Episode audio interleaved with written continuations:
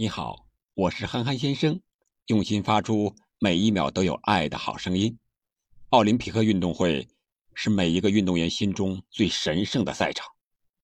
奥运最动人的瞬间，不只有摘金夺银，那些拼搏与挑战、突破与超越，都在诠释着奥林匹克更高、更快、更强的精神。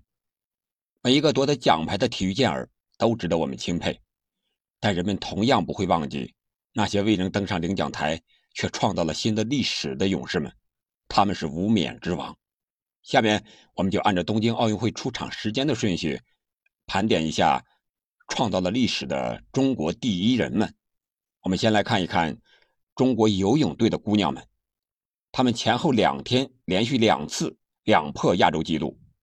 先是中国女子游泳四乘一百米接力队两破亚洲纪录，七月二十五号。女子组四乘一百米自由泳接力决赛，由程玉洁、朱梦慧、吴衍涵和吴青峰组成。他们最终获得了第七名。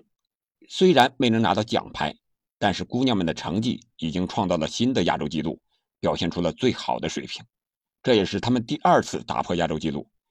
第一次亚洲纪录是由他们在七月二十四日的预赛中创造的。仅仅一天后，他们再一次突破了自我。再一个是李冰洁，也是两破亚洲纪录。七月二十六日，在女子四百米自由泳决赛中，中国选手李冰洁以四分零一秒零九的成绩获得一枚宝贵的铜牌，同时创造了新的亚洲纪录。值得一提的是，这也是中国在该项目上首枚奥运会奖牌。实际上，这已经是这位年轻的小将第二次打破亚洲纪录了。在之前举行的。四百米自由泳预赛中，李冰洁就已经打破了该项目的亚洲纪录，两破亚洲纪录，展示了中国年轻运动员的实力。可能这些人的名字大家都不是很熟悉，但是他们值得我们为他们点赞。曾文慧，滑板女子街式第六名。七月二十六日，十六岁的小将曾文慧闯入女子街式比赛的决赛，她是中国历史上亮相奥运会滑板项目的第一人。在街式比赛中，与日本、美国、巴西各有三人参赛的规模相比，十六岁的曾文慧可以说是孤军奋战。敢打敢拼的他，最终以九点六六分获得第六名。出征东京奥运会前，曾文慧称首要目标是闯入决赛。他说：“当然是争取最好的成绩，发挥最好的实力。尽管没能站上领奖台，但他已经没有任何的遗憾了。”我们再来看一看赛艇。张亮、刘志宇打破了欧洲赛艇的垄断。七月二十八日，中国组合张亮、刘志宇在赛艇男子双人双桨决赛中斩获一枚铜牌，这也是中国乃至整个亚洲的首枚奥运会男子赛艇奖牌。自从奥运会第一届有了这个项目之后，一个多世纪以来，中国的男子选手从来没有在奥运会中获得过奖牌。这枚铜牌的价值和意义非常的大。打破了欧美男选手在赛艇项目中长达一个多世纪的垄断，充分展现了中国赛艇运动员的力量。接着，我们来看一看中国三人女篮。时隔三十多年，中国篮球再次登上领奖台。七月二十八日，由王丽丽、杨舒瑜、张芷婷和万纪元组成的中国女子三人篮球队力克法国队，为中国队赢得一枚铜牌。这是中国篮球自一九九二年巴塞罗那奥运会之后。时隔近三十年，再次站上奥运领奖台。这群平均年龄二十多岁的中国姑娘，用自己在赛场上的耀眼表现，向世界诠释了坚持到底、永不言败的中国女篮精神。再来看一看中国女子八人有舵手赛艇队，她们时隔三十三年，再次在奥运会上摘得铜牌。七月三十日，由王子凤、王雨薇、徐飞、苗田。张敏、巨蕊、李晶晶、郭琳琳与张德常组成的中国赛艇队，凭借出色的发挥，获得赛艇女子八人单桨有舵手决赛的铜牌。中国女子八人单桨曾在1988年汉城奥运会上夺得铜牌，距今已经是三十三年了。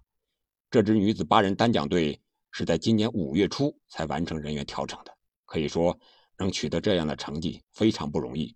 这支队伍云集了双人双桨、双人单桨、四人单桨和八人单桨四个项目中能力最强的中国选手。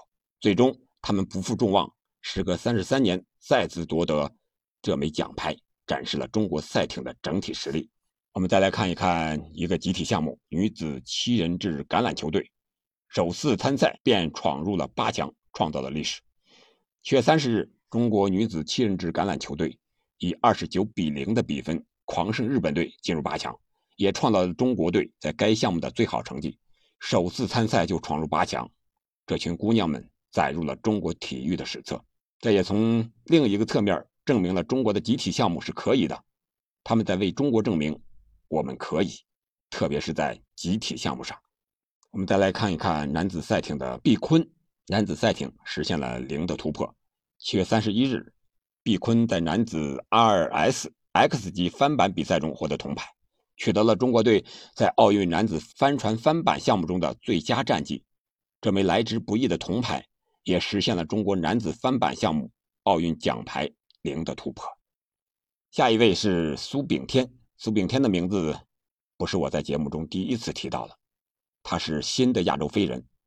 八月一日，男子百米半决赛，苏炳添以九秒八三的成绩打破了亚洲纪录。成为首位冲进奥运会男子百米决赛的中国运动员。